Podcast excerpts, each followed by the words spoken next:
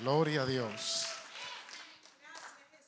Voy a aprovechar que está de pie y le pido que abra sus Biblias ahí en la primera epístola del apóstol Pablo a los Corintios. Vamos a leer en el capítulo 1.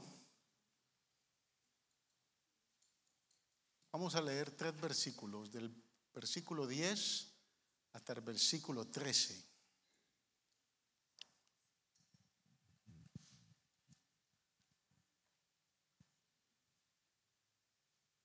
La primera epístola del apóstol Pablo a los Corintios,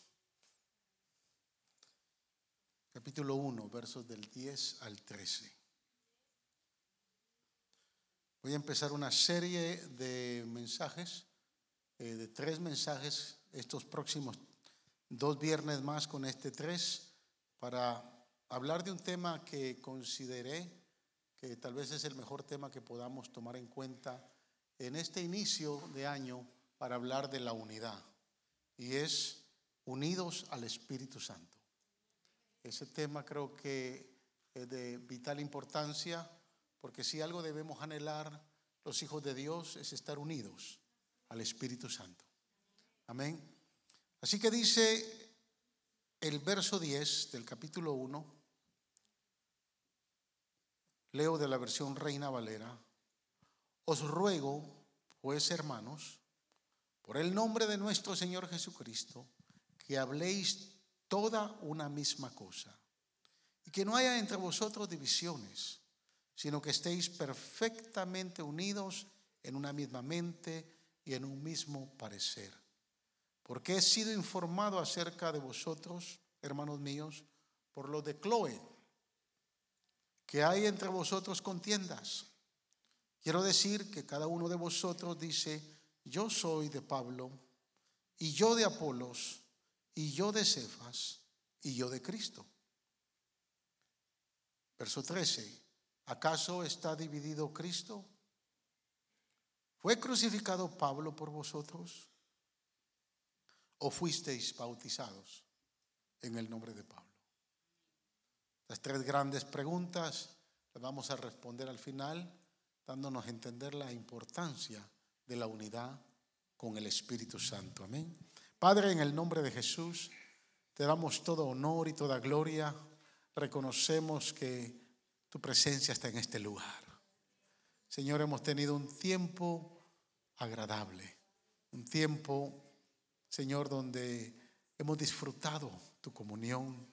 Señor, porque cuando nos postramos en adoración, cuando nuestro corazón se humilla ante ti, Señor, tu presencia hace algo especial en la vida nuestra.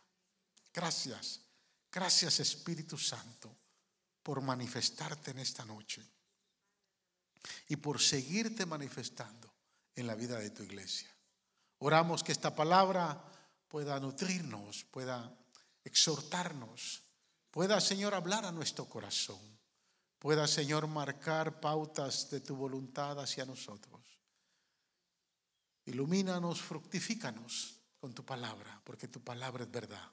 Y hoy, Señor, te daremos siempre a ti toda la gloria y toda la alabanza, porque tú eres digno de recibirla. En el nombre de Jesús. Amén.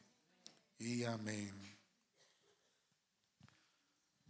Tome asiento.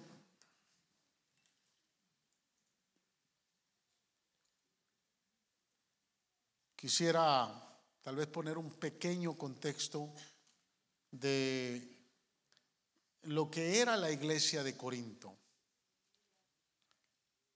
Quiero decirle algo, la iglesia de Corinto no era la iglesia, no era como faro de luz.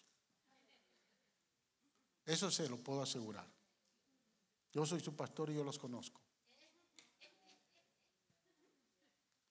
Porque los corintos eran malos, hermano. Cuando usted examina el contexto de la, de la epístola, se va a dar cuenta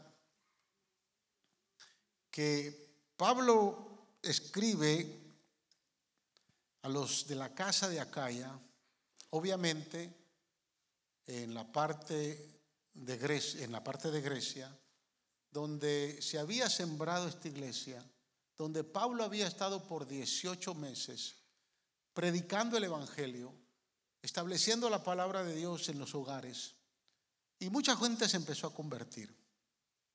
Pero estos griegos tenían malas mañas. Por eso le digo que no se parece a usted. La prédica no es para exhortarlos a ustedes. La prédica es para advertirles que no seamos como los corintios. Porque de esta epístola aprendemos mucho. Y a pesar que yo conozco algunas malas mañas de, algunos de ustedes, no se comparan, hermanos. No se comparan a las de la iglesia de Corinto. Fíjese que esta iglesia era muy heterogénea. Es decir, que habían muchas personalidades, había mucha monogía en medio de la iglesia. Habían, así como acá nosotros somos una iglesia heterogénea pero con otro contexto. Por ejemplo, nosotros somos heterogéneos dentro del contexto de las nacionalidades. Aquí habemos guatemaltecos, salvadoreños, hondureños, mexicanos, colombianos, cubanos, puertorriqueños, venezolanos. Y bueno, hay un sinnúmero y una gran gama de nacionalidades que conforman nuestra iglesia. Entonces, eso nos hace a todos muy distintos, pero a la misma vez nos hace la iglesia de Jesús. Pero la heterogonía que existía en la iglesia de, de Corinto era muy distinta a la nuestra, porque no era conforme a la nacionalidad era conforme a la disposición del corazón que habían tenido después de haber recibido el Evangelio y después de haber recibido las enseñanzas del apóstol Pablo por 18 meses. Cuando él sale de Corinto se empieza a manifestar una serie de grandes problemas en esa iglesia, que cuando nosotros nos vemos nos vamos a dar cuenta que la iglesia estaba totalmente dividida. Y la, el, la heteronología, eh, la de la iglesia se basaba en eso, en las divisiones que tenía la iglesia. Eran tan, tan eh, severos, tan marcadas eran las divisiones de la iglesia, que ponía, eh, que puso en riesgo totalmente la presencia del Espíritu Santo en ese lugar. Y por eso nos damos cuenta que hay varios grupos acá.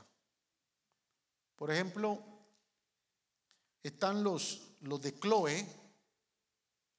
Estos de Chloe era el FBI de la iglesia. Era la CIA de la iglesia. Aquellos que les gustaba decir todo, que se acercan, cuando aquellos que se acercan, aquí no pasa, aquí no hay de los de Chloe, pero son aquellos que se acercan y dicen, te voy a decir algo. Pero por favor no se lo digas a nadie. ¿Verdad que usted los conoce? Usted no los conoció en Faro de Luz. Usted los ha conocido en otro lugar. Porque estos llegan con el chisme con el apóstol. Aunque los teólogos y los eh, historiadores tratan de acomodar a los de Chloe que se acercaron a su líder para decirle la verdad de los problemas que estaban surgiendo, no dejaron de ser chismosos. Y ellos llegan con, el Señor. Verso 11 dice, porque he sido, dice el apóstol Pablo, informado. Imagínense que el apóstol dijera, o vamos a decir yo como pastor, dijera, hermanos, porque he sido informado por los salvadoreños.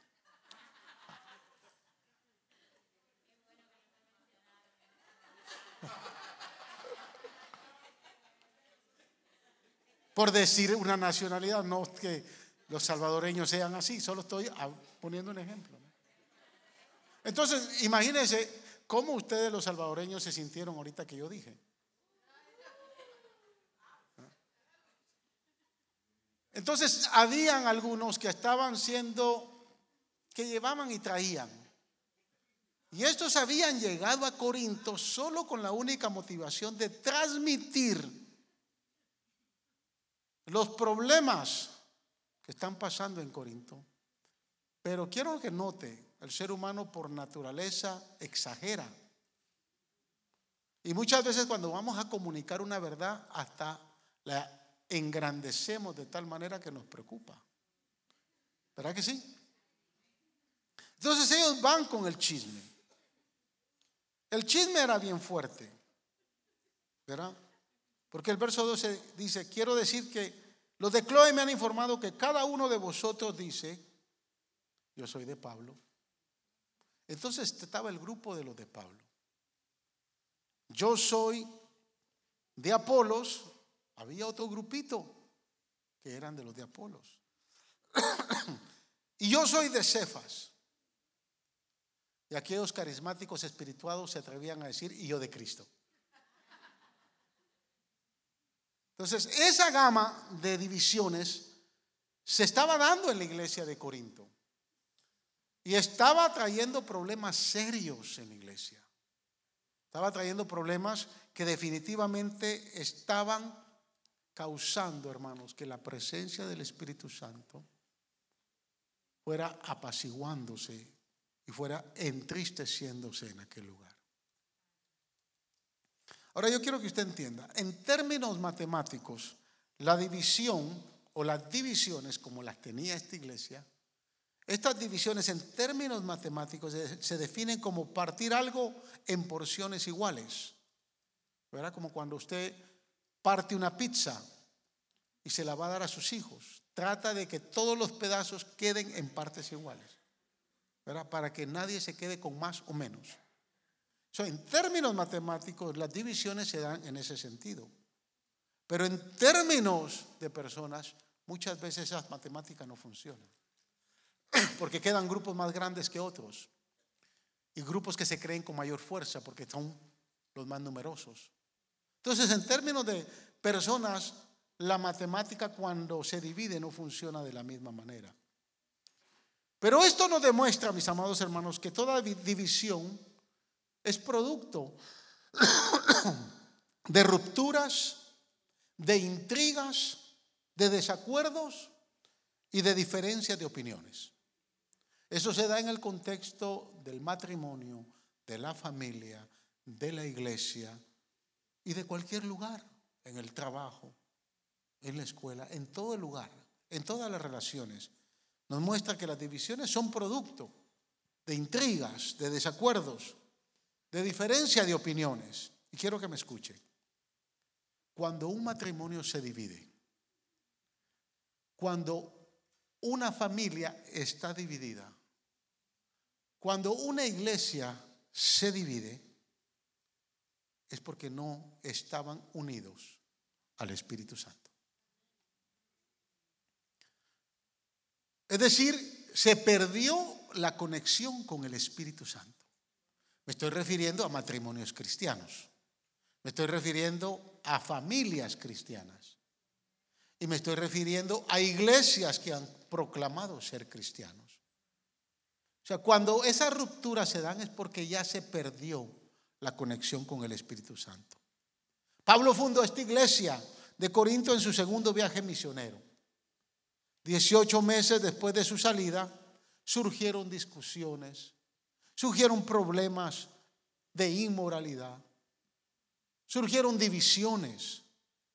Algunos miembros se vieron con problemas tan inmorales que la misma iglesia, cuando usted lee el capítulo 5, la misma iglesia empieza a tolerar esos problemas de inmoralidad. Ahora entiende por qué yo le digo que Corintios no es como, como faro de luz. Observe el capítulo 5, versos del 1 al 2. Todo esto le ha llegado al conocimiento a Pablo. Es ya del dominio público, es decir, todo Keiri lo sabe.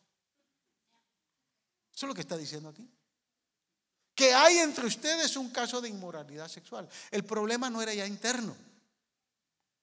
Ya lo sabía la ciudad. Y mire, en aquellos tiempos las ciudades eran pequeñas. Yo me sorprendí cuando fuimos a Lake, Village, ahora que fuimos a, empezar a, construir el, edificio que compramos para la iglesia. Eh, llegamos un martes en la noche, eh, pues el domingo, eh, perdón, el miércoles en la mañana estábamos desayunando ahí a la par del hotel. Y viene la morenita y me dice, Are you the guys that are going to be building the, church over there? No nos conocía, ella nos está preguntando. Voy a comprar al único lumber que tiene el pueblo. Y estoy esperando el material y me dice un muchacho que pase, ¿Are you the preacher of the new church? O sea que la noticia llegó. En Corinto, todo el pueblo, toda la iglesia sabía el problema de inmoralidad, que ni siquiera entre los paganos se tolera. Observe esas palabras del apóstol. Hay un problema de inmoralidad en la iglesia que lo conoce ya todo el mundo y ese problema ni siquiera se da entre los paganos, entre los del mundo. Porque uno de ustedes tiene por mujer a la esposa de su padre. Y de esto, escuche, se sienten orgullosos. Wow. ¿No debieran más bien haber lamentado lo sucedido y expulsado de entre ustedes al que hizo tal cosa? Es decir, que el problema de inmoralidad que se estaba ya dando en Corinto era muy serio. Porque si ya se había tolerado ese problema de inmoralidad dentro de la iglesia, es porque ya se habían tolerado otro tipo de problemas, hasta de inmoralidad. Y ellos se sentían hasta orgullosos de lo que estaba pasando en la iglesia. O sea, esta iglesia, cuando usted empieza a evaluar la primera epístola y empieza a generar contextos eh, de la relación entre Pablo y la iglesia, y entonces se acerca a la segunda epístola, se da cuenta que esta gente hizo sufrir al apóstol Pablo. Después de que estuvo 18 meses ahí, predicando el Evangelio, esa iglesia lo llama el loco. Esa iglesia no reconoce su apostolado. Esa iglesia, mis amados hermanos, eh, lo rechaza de tal manera que lo que él dice de manera eh, sabia cuando establece que predicó el Evangelio no con palabras elocuentes, sino con poder del Espíritu Santo. Esa gente rechaza que Pablo predicaba bajo la unción del Espíritu Santo. Entonces, cuando tenga tiempo, yo quisiera que usted leyera Primera de Corintios y después volviera a leer la segunda carta. Pablo tiene que decir en la segunda carta, con lágrimas en mis ojos les estoy escribiendo. Porque esta iglesia había sido fuerte en su rechazo. Imagínense que yo llevo 18 años pastoreando esta iglesia y de repente me voy a Guatemala. Y a los seis meses regreso. Y la gente, ¿y ese que viene ahí quién es? Y no me, no me refiero a los nuevos, porque los nuevos no me van a reconocer. Me refiero a la gente que ya estaba acá, que pastoreé por muchos años. ¿Y este quién es? ¿Este loco quién es?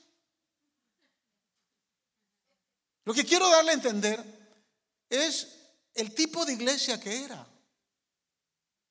Entonces, por estas causas y muchas otras más razones, Pablo le propone a la iglesia de Corinto que se unan. Y como mínimo en este mensaje vamos a ver tres de las primeras razones por las cuales Pablo exhorta y le da un mensaje a la unidad. La primera razón es que la división, hermanos, produce partidos en la iglesia. Y eso es fuerte. Verso 10 dice, os ruego pues, hermanos, por el nombre de nuestro Señor Jesucristo, que habléis toda una misma cosa y que no haya entre vosotros divisiones.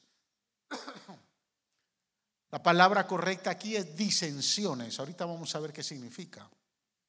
Sino que estéis perfectamente unidos en una misma mente y en un mismo parecer. Como, que Pablo está diciendo que los problemas de las divisiones que no permiten a la iglesia mantenerse unida no se dan de manera externa, sino se, dan de manera interna. Porque Pablo dice, yo quiero que estén ustedes estén unidos en una misma mente. Y estar unidos en una misma mente es en un mismo pensamiento, en un mismo propósito. en un mismo parecer. Entonces los problemas de divisiones no se dan externamente, se dan en el corazón, se dan en la mente, se dan en el, uso de la razón. Entonces, una de las primeras razones que estaba afectando la unidad de la iglesia de Corinto es que la iglesia no estaba hablando en un mismo sentir, no tenían un mismo lenguaje o no estaban en un mismo acuerdo. Mire, la unidad no destruye la individualidad. La, la unidad no destruye, hermanos, la capacidad que tenemos todos nosotros de hacer cosas buenas. Es decir, que aquí, dentro de todas las nacionalidades, usted puede ser boricua, guanaco, colombiano, venezolano, cubano, dominicano. Yo soy chapín, usted es mexicano, pero todos podemos hablar un mismo lenguaje. Todos podemos pensar en un mismo sentir. Podemos tener un mismo pensamiento. Mi motivación aquí como pastor no es, no es imponer mi cultura guatemalteca. No es imponer mi pensamiento guatemalteco. Porque si yo le empiezo a hablar a usted como guatemalteco, tal vez algunos no, ni nos van a entender. Porque nosotros los guatemaltecos en algunas ocasiones metemos mucho el calor. Yo cuando me encuentro con un chapín, especialmente en Guatemala, le empiezo a hablar como guatemalteco. Pero nosotros hablamos el lenguaje del Espíritu. Hemos sido lavados con una misma sangre. Hemos sido bautizados en un mismo espíritu. Tenemos un mismo Señor, un mismo Salvador y un Padre Celestial que está sobre encima de todas las cosas. Es nuestro Padre Celestial. Entonces, aunque seamos de diferente nacionalidad, tengamos diferente cultura, diferente manera de pensar, diferente manera de actuar, porque actuamos conforme a la cultura donde nos hemos, donde nos hemos formado. Mas, sin embargo, cuando llegamos a la vida de la iglesia, nos encontramos que todos tenemos que hablar un mismo lenguaje, que todos hablamos el lenguaje de la fe, todos hablamos el lenguaje del amor y el amor de Cristo. Todos hablamos mis amados hermanos, el lenguaje de la gracia, de la misericordia. Ese es el lenguaje, pero la iglesia de Corinto había perdido ese lenguaje. Ya no estaban hablando la misma cosa. ¿Por qué? Porque se empezaron a formar grupos partidarios, como hasta cierto punto, mis amados hermanos, partidos políticos. Nosotros lo estamos viviendo en esta nación. Los, los de la izquierda profundamente odian a los de la derecha. Yo porque a usted no le he preguntado si es de la izquierda o de la derecha.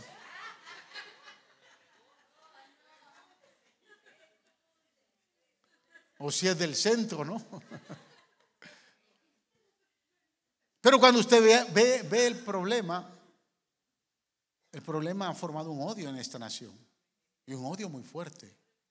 Lo que quiero decirle es que la iglesia empezó a perder el lenguaje, el mismo sentir que tenían que estar hablando y empezaron a, formar partidos, partidos, grupos y empezaron a dividirse. La palabra división en griego usada aquí por Pablo es la palabra en, eh, en griego gismata, que literalmente significa disensión o escúcheme, o una pequeña ruptura, fisura o grieta. Eso es lo que significa. Es decir, que una división no se, no se presenta de manera inicial como una rotura total, sino que se manifiesta como una frisura, como una pequeña grieta que da la oportunidad todavía de volverse a unir. Por eso es que cuando de momento usted se quiebra un hueso, el, doctor le puede decir, no fue solo nada más una frisura, fue una, pequeña grieta. No es que se le partió todo el hueso, que se le dividió el hueso. No, es una frisura. Esa es la palabra división. Disensión significa eso, una grieta pequeña que da la oportunidad para que se pueda volver a unir de nuevo. ¿Qué se necesita? En algunos casos operación, en otros simplemente que se le ponga un yeso a la persona y el hueso se va a unir. ¿Correcto? ¿Verdad? El hueso se va a unir. Mientras esté inmóvil va a tener la capacidad de unirse. Pero si los médicos ven que no, entonces se opera, se le pone un par de tornillos, un par de... ¿Cuántos tienen tornillos en el cuerpo aquí? Solo yo tengo tornillos. Allá, hermano Max, gracias hermano Max por acompañarme en el club de los de tornillo. En este tiempo, cuando viene el frío, yo tengo una plaquita ahí en el, cuando me quebré el pie el año pasado, el año antepasado, ya empieza a molestar. Una plaquita ahí con un par de tornillitos. Fíjese que cuando me, me, me quebré el talón por estar construyendo uno de los santuarios que tuvimos en el pasado, me he caído en escalera, me quebré el talón, se frizó, hubieron tres grietas. Me querían operar, yo no me quise operar. Me pusieron yeso, pero no quedé bien. Entonces después, a los dos, tres años me operaron. El doctor me dijo que me iba a poner un tornillo en el talón para poder eh, soldar el tobillo con el talón. Yo dije, bueno, está bien. Cuando yo llego, el día de la operación, mi esposa se ríe. Yo ya tenía aparentemente todo pago. La, muchacha que estaba ahí en el counter me dice, te falta pagar el tornillo.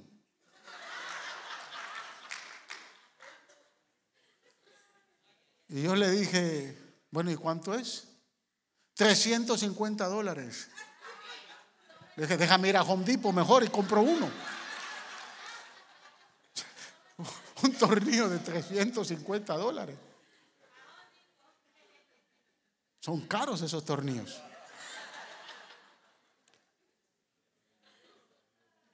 No les recomiendo. Vaya que fue solo uno. Entonces, las divisiones se dan, son disensiones, son pequeñas rajaduras, son pequeñas frisuras que se dan, pero que da la oportunidad de que nuevamente el cuerpo se una. Y Pablo está tratando, Pablo está viendo los problemas, aunque son serios como frisuras, como grietas. Y antes de que se divida todo el pueblo, antes de que se divida toda la iglesia, Pablo entonces empieza a hablarles de esas pequeñas frisuras.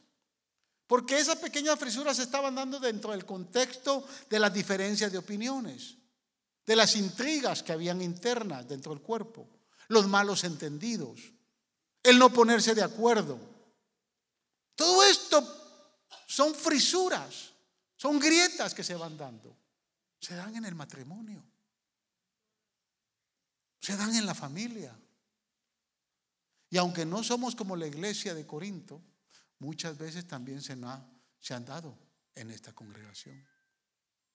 Muchas veces la falta de ponernos de acuerdo con algo la falta de tal vez poder estar en un mismo sentir.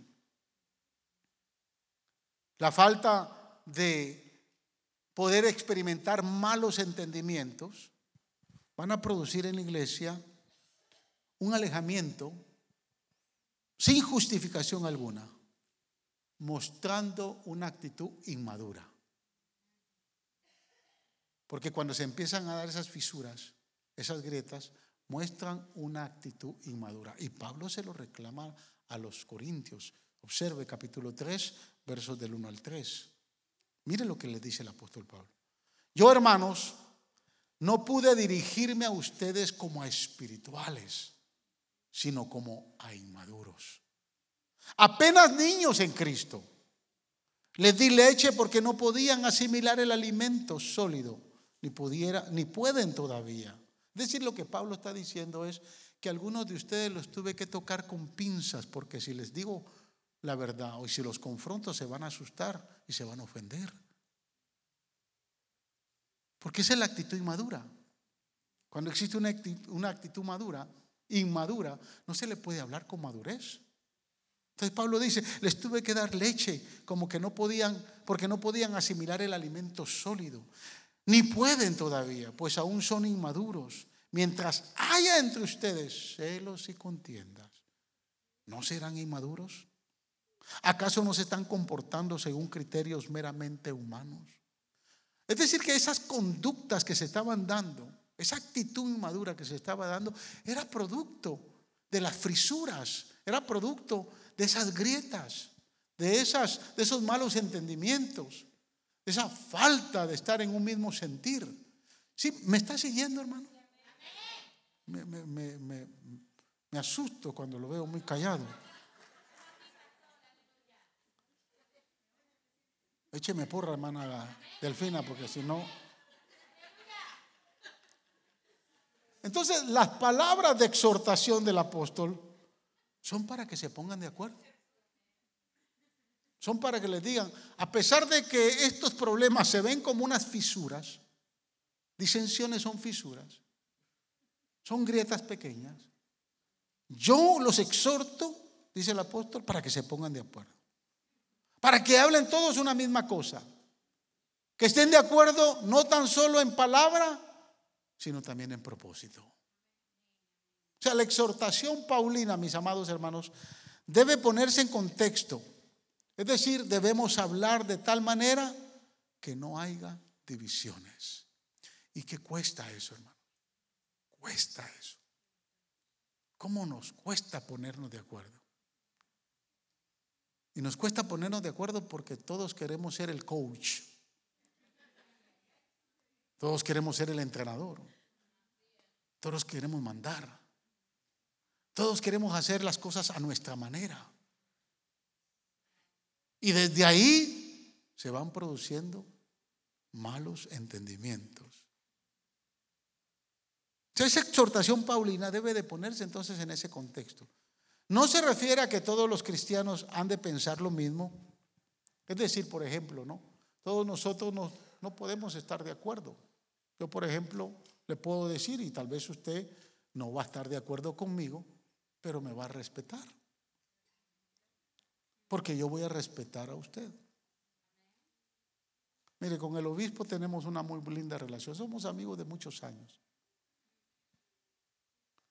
Yo estaba esperando que me tocara el tema de Tom.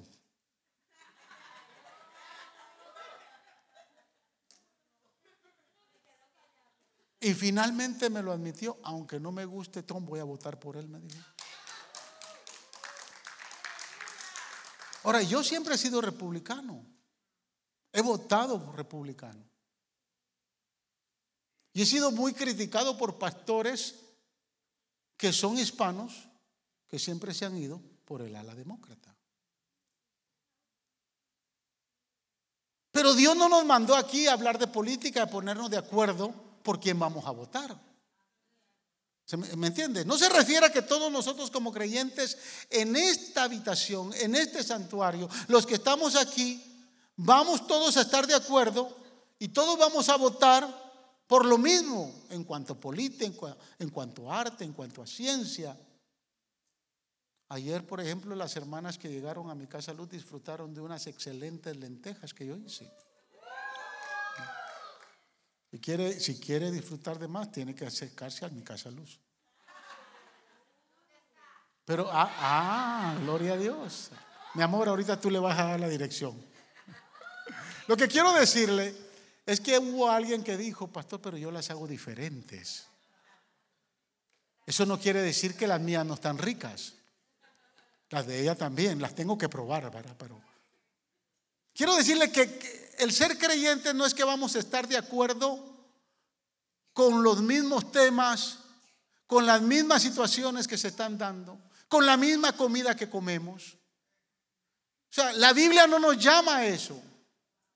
Pero la Biblia sí nos llama a estar unidos y mantener el lenguaje que solo usted y yo sabemos hablar cuando vamos a adorar, cuando vamos a orar, cuando vamos a servir, cuando vamos a proclamar el reino de los cielos. Y para eso Dios nos trajo a estar en unidad.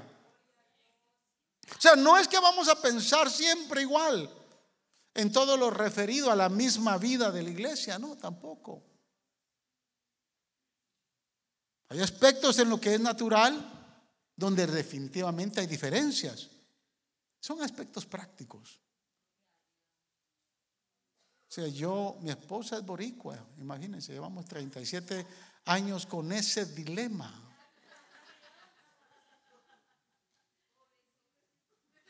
Pero hemos aprendido a hablar el mismo lenguaje, a estar en la misma armonía, en la misma sintonía. Y cuando ella me va a tocar el tema del lo boricua, yo escucho nada más, no hablo.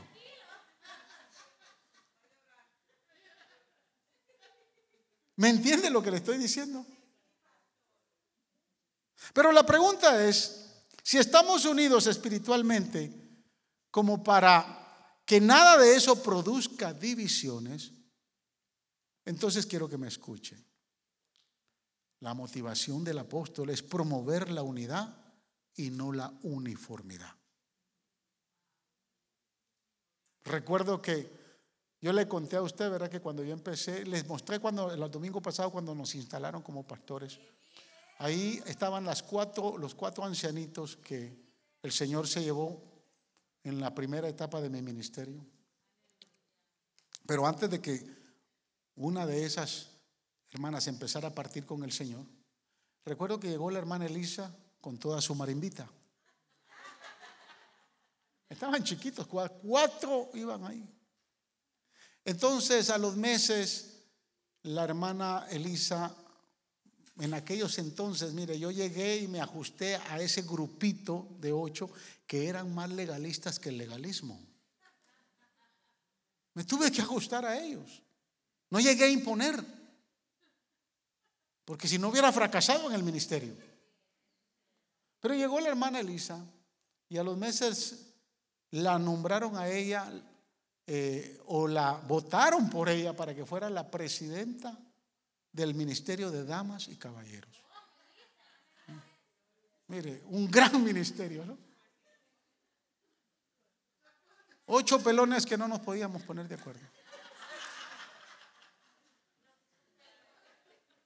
Entonces la hermana Elisa me dice, pastor, el uniforme que tienen las damas y caballeros es pantalón negro, camisa blanca. Falda negra, blusa blanca. Porque ese era el uniforme del concilio. Entonces se marcaba la pauta. Había que, tenía que haber uniformidad. Y esas viejitas se sembraron la falda blanca, la falda negra y la blusa blanca como que era pecado quitársela. Entonces la hermana Elisa viene y me dice, ¿se recuerda, hermana Elisa? Que usted me dijo, pastor, ¿por qué no cambiamos el color del uniforme. hermana le usted es la líder. Y ella presentó ante la gran asamblea la enmienda de cambiar el color del uniforme. Se levanta una de esas ancianitas, que fue la primera que se fue con el Señor, ¿no? Se levantó y me dijo, pastor ¿Se recuerda, Manelisa? Mananati. Pastor, si aquí se cambia ese uniforme, yo nunca más regreso a la iglesia. Yo dije, esto está más serio de lo que yo pensé. Entonces le dije a las hermanas, miren hermanas, a partir de hoy ya no hay uniforme. Si quieren venir en bikini, vengan en bikini. Porque si no nos podíamos poner de acuerdo, un grupito tan pequeño, yo quiero que usted se entienda que hasta en las mejores iglesias se da eso. En un grupo tan pequeño. Sea, la motivación del apóstol era promover la unidad y no la uniformidad. No es que todos tenían que ser iguales. Pero dentro de la unidad, la unidad no va a matar la individualidad.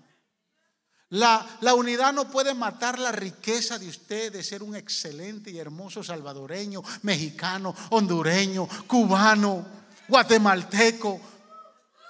¿Me está entendiendo? Esa unidad no va a matar la riqueza de quién es usted. No puede destruirla. Porque Dios no nos mandó a ser un equipo de fútbol donde todos nos vamos a poner el mismo uniforme. No, nosotros no somos un equipo de fútbol. Somos la iglesia de Cristo. Amén. Y estamos revestidos con la sangre del Cordero y el Espíritu Santo que nos identifica donde quiera que vayamos. Usted y yo podemos diferenciar en algunos temas, pero en lo doctrinal, en la esencia bíblica de la palabra, debemos acordar. Porque ahí todos nos sometemos a la poderosa y maravillosa palabra que Dios nos dio a través de su Espíritu Santo. Porque aunque seamos diferentes, todos tenemos la insignia del Evangelio de Jesucristo. Todos adoramos al Rey de Reyes. Usted hoy vino a adorar al Señor en esta noche. Usted vino a orarle al Dios Todopoderoso. Y eso nos une. Voy por el primer punto nada más. Es decir, que las divisiones forman grupos. Pero fíjese, Número dos, la división cambia a Cristo por los líderes. Versos 11 y 12. Porque he sido informado acerca de vosotros, hermanos míos, por los de Chloe, que hay entre vosotros contiendas. Quiero decir que cada uno de vosotros dice, yo soy de Pablo, yo soy de Apolos, yo soy de Cefas. Y otros decían, yo soy de Cristo. Los distintos grupos tenían su razón de ser. Tal vez tenían razones por qué decirse yo soy de Pablo, yo soy de Apolos, yo soy de Cefas, es decir, Pedro, o yo soy de Cristo. De Pablo porque tal vez eran los más antiguos miembros de la iglesia, aquellos que estuvieron ahí los 18 meses que Pablo estuvo pastoreando esa iglesia.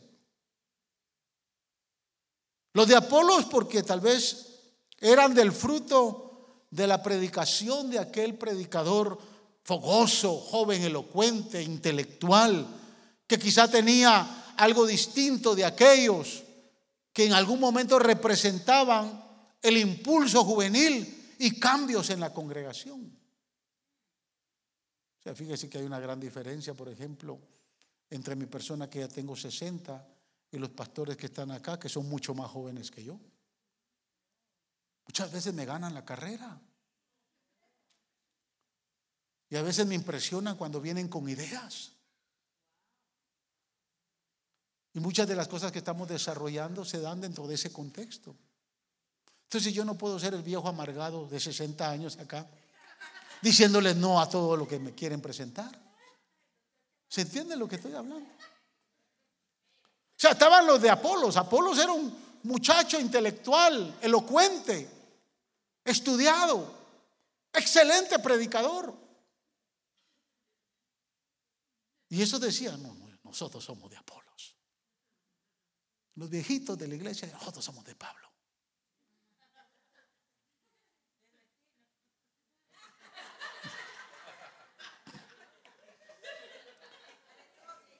Pero también estaban los de Cefas, es decir, los de Pedro. Era el apóstol mayor. Era el líder de, de toda la iglesia. La máxima autoridad. Estos como se alineaban con Pedro se creían que eran la última pepsicola del desierto. Miraban a cualquier persona de los hombros para abajo. Como se identificaban con la autoridad, con la máxima autoridad, entonces les gustaba lucir su título, su posición. Aquí yo soy el líder. Porque aquí quien me puso fue el pastor. O sea, Pedro era la máxima autoridad.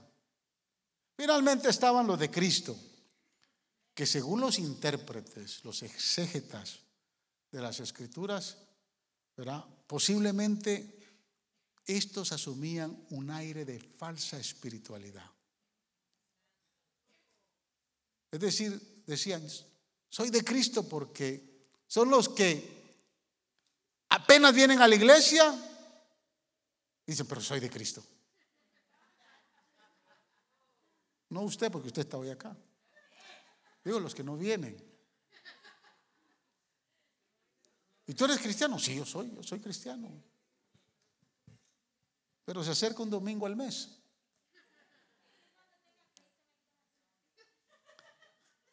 Entonces todos estos grupos seguían a líderes de influencia en la congregación.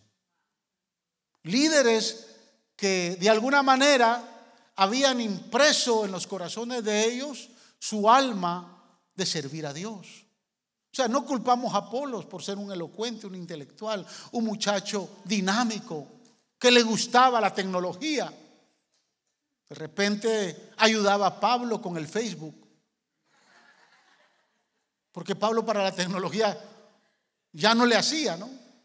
Pero no vamos a culpar ni a Apolos, tampoco a Pablo ni a Pedro ni mucho menos a Cristo, Si no eran aquellos que habían entendido que de repente podían alinearse y asociarse con alguien que les iba a favorecer. Hermanos, el seguir a líderes nos lleva a comprometernos con el nombre de ese líder. Yo soy de Apolos. Yo soy de Cefas. En los tiempos de Pablo se daba dinero en el nombre de una persona para pagar o comprar una posesión. Tenía que ser a nombre de una persona. Una persona representaba eso.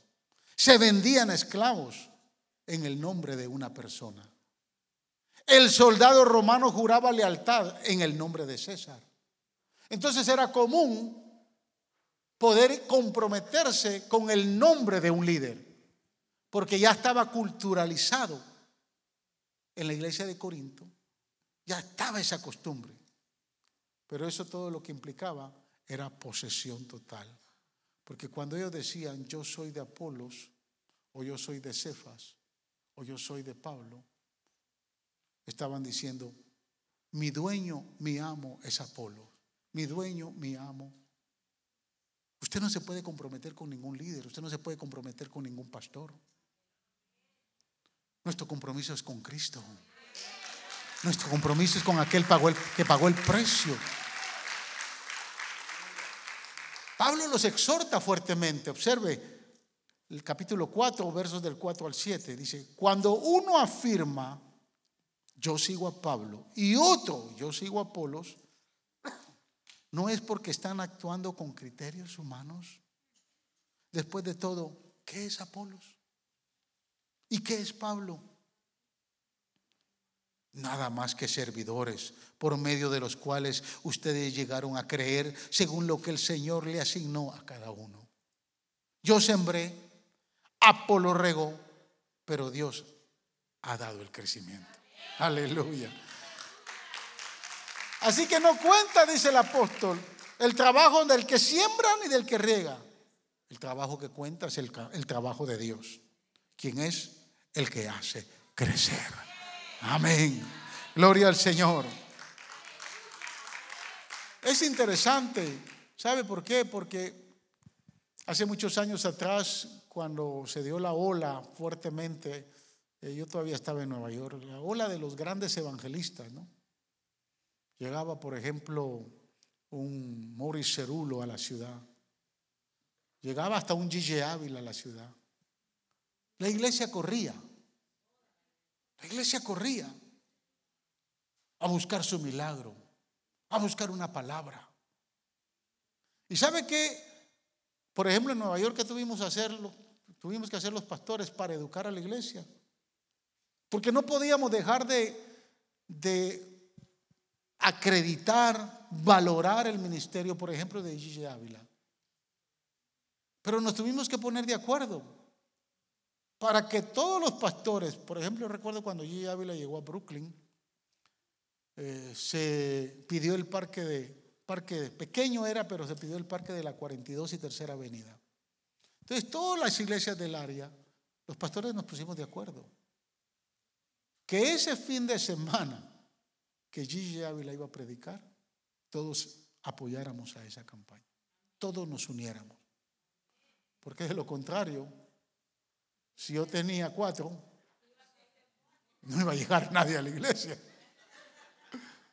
¿Me entiende lo que le quiero decir?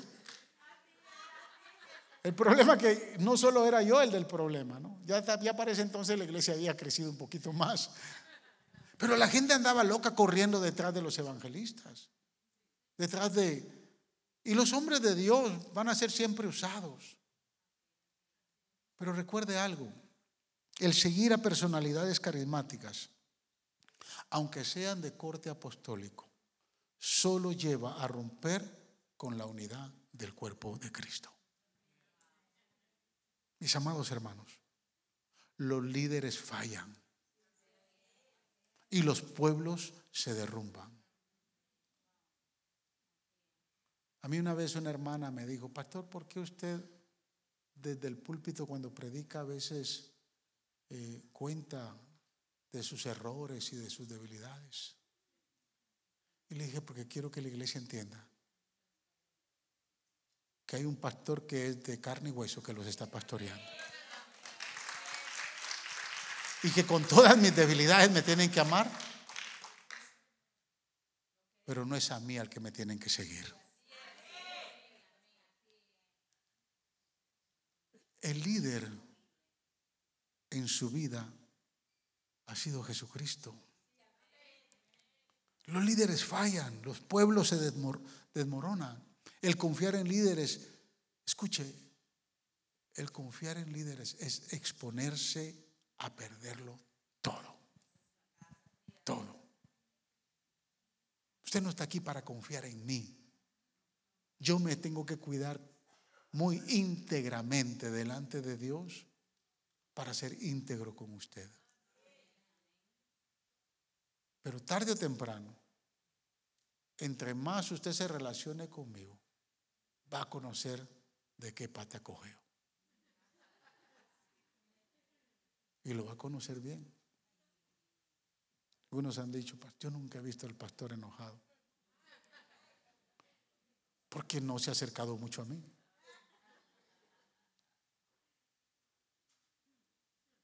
Pero usted no puede depender de mi figura aquí en esta casa. Usted tiene que depender de la cabeza espiritual que tiene esta casa. Se llama Jesús. Él es la cabeza principal, la piedra del ángulo. Para mantenernos unidos debemos fijar nuestros ojos en el autor y consumador de nuestra fe. Su nombre es Jesús.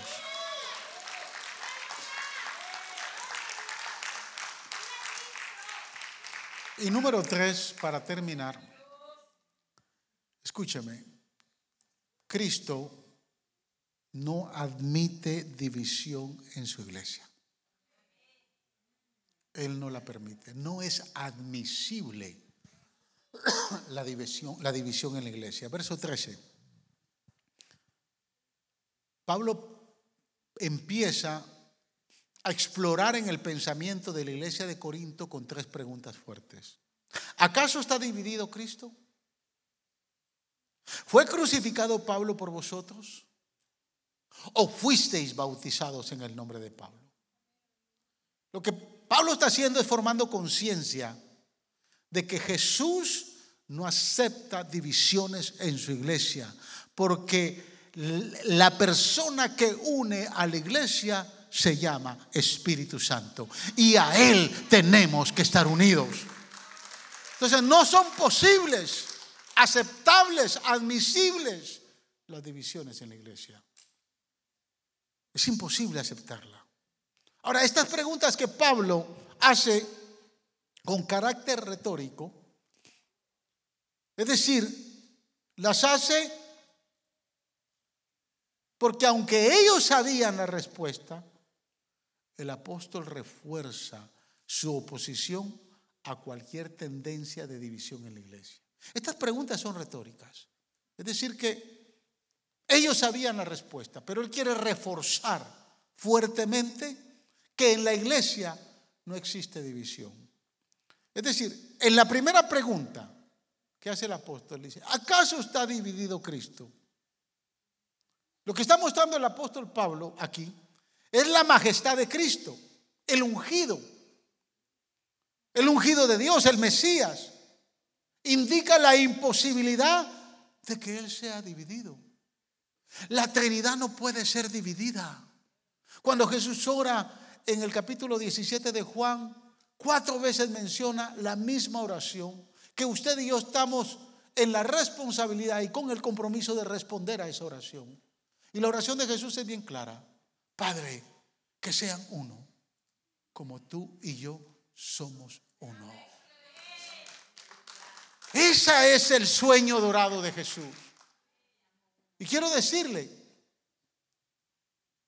que como Jesús no acepta ser dividido, imagínese que si la Trinidad se hubiera dividido, imagínese si Cristo se niega a ir a la cruz. Imagínese que si el Espíritu Santo se resiste a venir a la tierra a guiarnos, a consolarnos y llevarnos a toda justicia y a toda verdad. Imagínese que si el Padre se hubiera resistido a enviar a su Hijo, hubiera habido un caos en el universo. La Trinidad se mantiene en un mismo sentir. Es un solo Dios. Se mantiene en un mismo sentir, en un solo propósito. Y cada uno de, los, de las personalidades de la Trinidad entendieron que para el ser humano hay una tarea que tenían que hacer.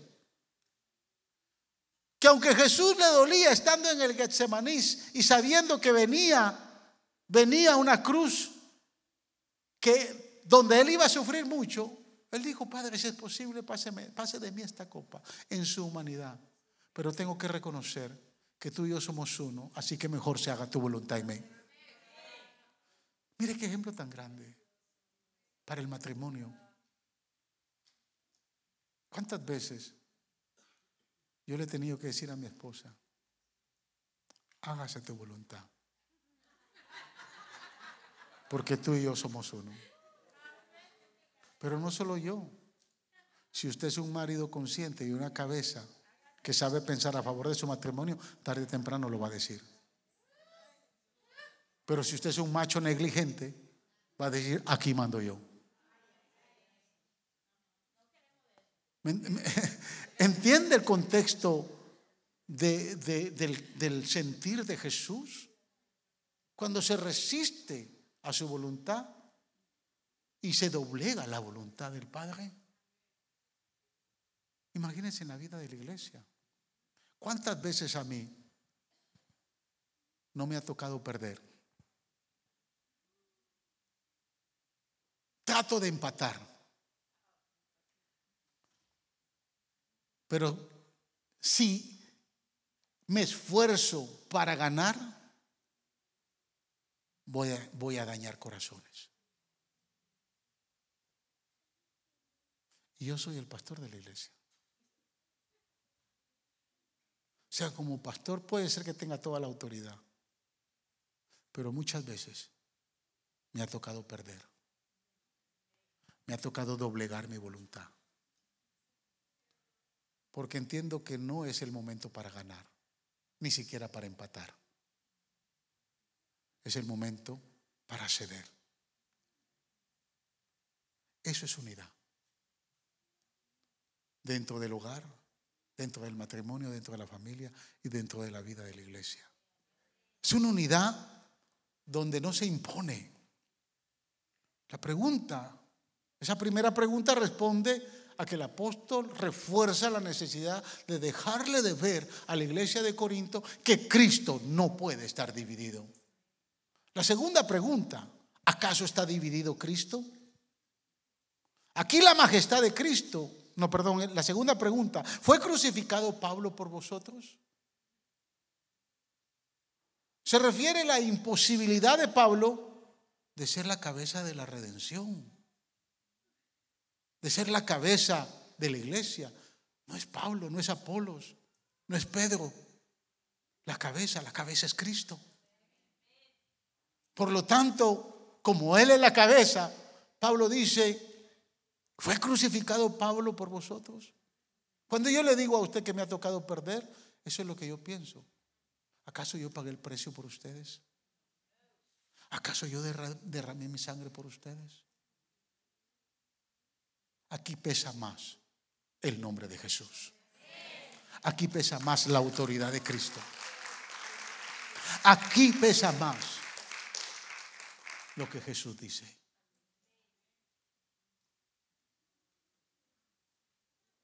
Y la tercera pregunta, ¿o habéis sido bautizados en el nombre de Pablo? Pablo nos reclama para Cristo como redimidos por Él es decir, como dedicados a Él. Yo quiero que usted entienda esta pregunta, porque después Él va a hablar del versículo 14, va a hablar acerca del bautismo y va a decir, yo ni siquiera he bautizado a nadie, pero menciona un par de familias que bautizó. Pero si usted se da cuenta del misterio de Jesús, Jesús no bautizó a nadie. Jesús nunca bautizó en aguas a nadie. El que se mantenía bautizando en el Jordán era, Jesús, era, era Juan. Y allá corría la gente hasta que lo metieron preso. La cristiandad empezó a bautizarse después de que Cristo ascendió al cielo. Porque mientras estuvo Cristo en su ministerio, Él no bautizó a nadie. Es decir, con esta pregunta, ¿o habéis sido bautizados en el nombre de Pablo? Porque nadie fue bautizado en el nombre de Jesús o por Jesús. Más adelante los hechos de los apóstoles, los apóstoles están bautizando en el nombre de Jesús. Pero con esto Pablo está condenando las divisiones dentro de la iglesia en todo el sentido de la palabra. Porque con estas preguntas Pablo confirma cuatro puntos importantes. Y con esto termino. Número uno, Cristo es único, unigénito del Padre. Indica que es único en su género. No hay nadie como Él, no puede ser dividido porque no hay nadie como Él. Número dos, solo en Cristo podemos encontrar la unidad. Jesús dijo, yo me voy al Padre, pero no los voy a dejar solos. Voy a enviarles un consolador. Si la importancia de la vida de la iglesia es que usted y yo estemos unidos y conectados al Espíritu Santo. La cabeza del lugar que no está conectado con el Espíritu Santo, tarde o temprano, va a ver su matrimonio desbordarse y su familia colapsar. La iglesia que no está conectada con Cristo, tarde o temprano va a sufrir una división. Las familias que no están conectadas con Cristo, tarde o temprano, van a quedar todos, uno por un lado, el otro por el otro, esparcidos. La necesidad de mantener la conexión con el Espíritu y con el Espíritu de Dios. Número tres, como cuerpo de Cristo, somos uno en Él.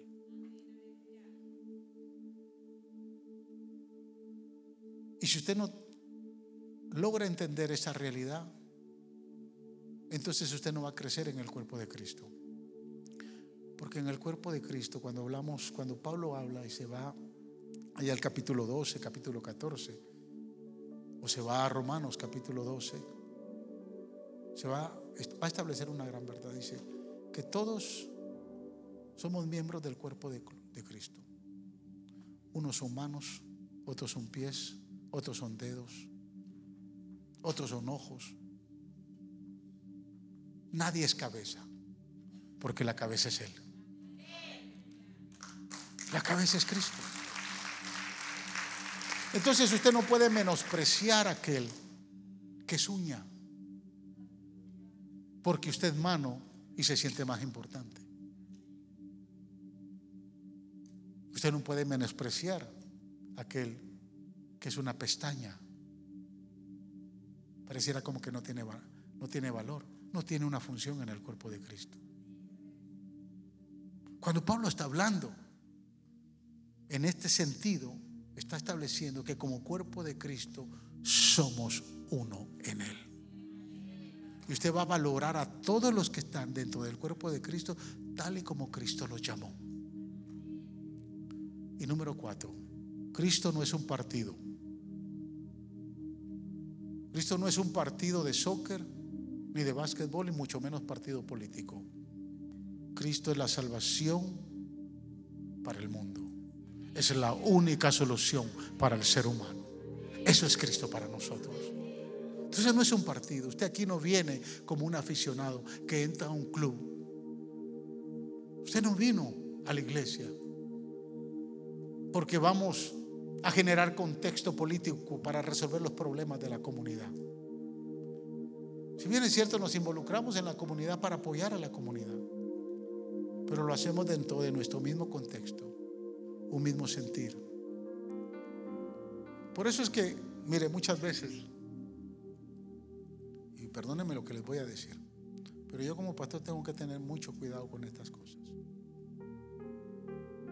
Porque yo sé que dentro de la vida de la iglesia se forman relaciones. Y estas relaciones muchas veces pueden llevarnos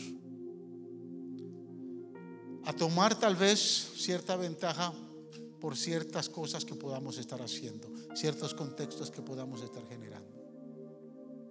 Una vez, una vez vino un hermano de la iglesia, había, se había metido a esos, a esas, eh, a esos programas de mercadeo, ¿verdad? que le llaman las pirámides. Y me dijo, pastor, mire, me gustaría que me diera la oportunidad para vender café. Café lo toma todo el mundo, me dijo. Y aquí la iglesia va a hacer mucha plata. La iglesia a usted le dije, hermano. Pero déme la oportunidad, pastor. Hay un, buen, buen grupo de hermanos en la iglesia. Hermano, no lo haga. A la iglesia venimos a adorar a Dios. A la iglesia no venimos a, a generar contextos de mercadeo ni nada por el estilo. No, a la iglesia venimos a adorar a Dios. Somos el cuerpo de Cristo. Somos la iglesia del Señor. Y como cuerpo tenemos que vernos como tal. Porque Cristo es la cabeza. Y si Cristo es la cabeza, Él es el que nos mueve a todos. Por lo tanto, Cristo no es un partido, es la respuesta para la humanidad. Quiero que me escuche. Cuando el cuerpo de Cristo es dividido, el único que sangra por dentro es Jesús. Él sangra cuando el cuerpo de Cristo está dividido. Por eso es que la unidad del Espíritu requiere de mucho trabajo y de mucho esfuerzo. La iglesia de Corinto sufrió grandes, grandes, pero grandes consecuencias por no haber escuchado el mensaje de exhortación que el apóstol Pablo le estaba dando una de las primeras iglesias de la iglesia primitiva que desapareció. Y hoy por hoy, ni siquiera hay un lindo recuerdo de la iglesia de Corinto. Una iglesia que nunca aprendió a estar en unidad. La unidad enriquece el cuerpo de Cristo. No mata nuestra individualidad, pero enriquece quienes somos y que contribuimos al cuerpo de Cristo. La iglesia guiada por líderes que proporcionan divisiones solo conduce a menospreciar la unidad en Cristo. El cristiano, hermanos, no solo pertenece a Cristo, sino que está ligado, unido, identificado con Él y con el Espíritu Santo. La próxima vez que le cueste ponerse de acuerdo con un hermano de la iglesia, piense que lo que nos une es más grande de lo que nosotros pensamos que podamos hacer por la razón que tengamos. Lo que nos une es, mucho más grande. Nos une su sangre. nos une su presencia, nos une su Espíritu Santo.